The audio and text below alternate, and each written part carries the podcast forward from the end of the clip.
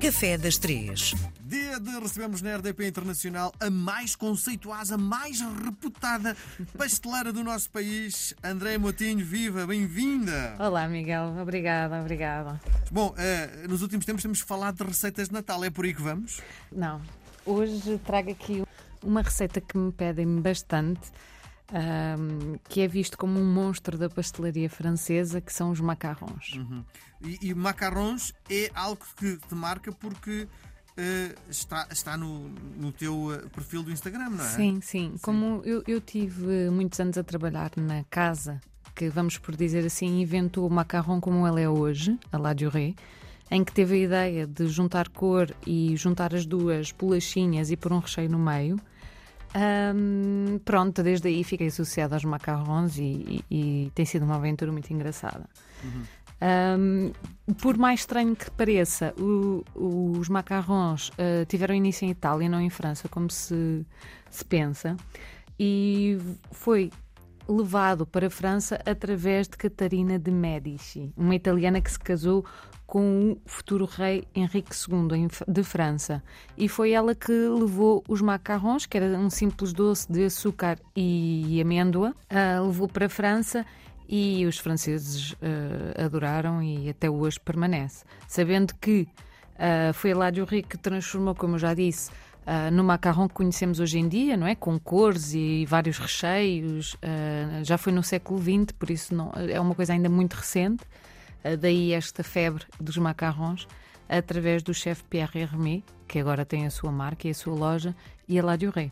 Muito bem. E é fácil de fazer, não é? Não, é uma receita mais complicada. Atenção, eu trago algumas receitas mais, mais complicadas, vamos aqui subir o nível, Ah, vamos aqui havendo, oscilando. Ah, o macarrão não, não é que seja complicado, tem muita coisa que pode correr mal na própria receita. A receita que eu utilizo é com um merengue italiano, ou seja, uma calda de açúcar que cose as claras, ah, mas hoje em dia já temos receitas mais simples em que podemos utilizar um merengue ah, suíço ou um merengue francês. O suíço são as claras cozidas com açúcar em banho-maria e o francês é aquele normal que as pessoas ah, veem, não é? Em que fazemos um molotov, em que colocamos a bater e o açúcar vai aos poucos. Ah, hoje em dia já há várias receitas, continuo a preferir ah, a do merengue italiano, acho que confere, acho que confere alguma cremosidade diferente, ou seja, ah, e, e continuo a preferir essa receita.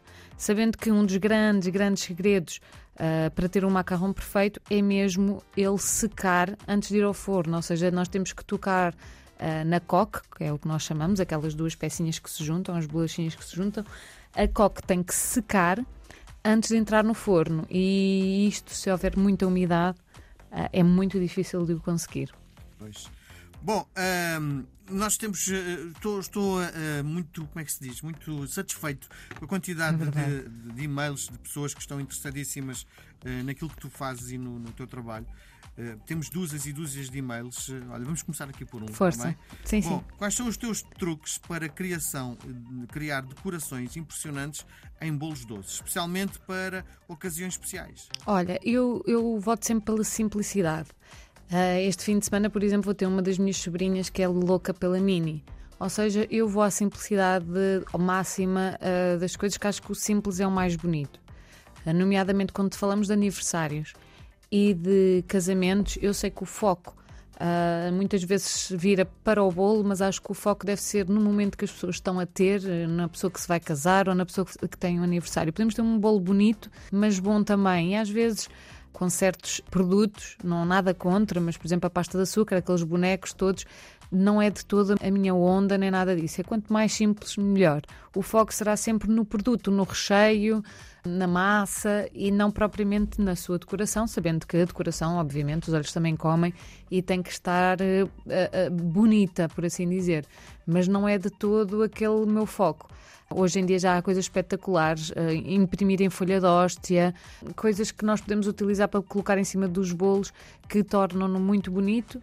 Uh, sabendo que sempre que há muito trabalho sobre o, bo- o bolo, ou o bolo, seja ele qual for, de casamento ou de aniversário, encarece bastante.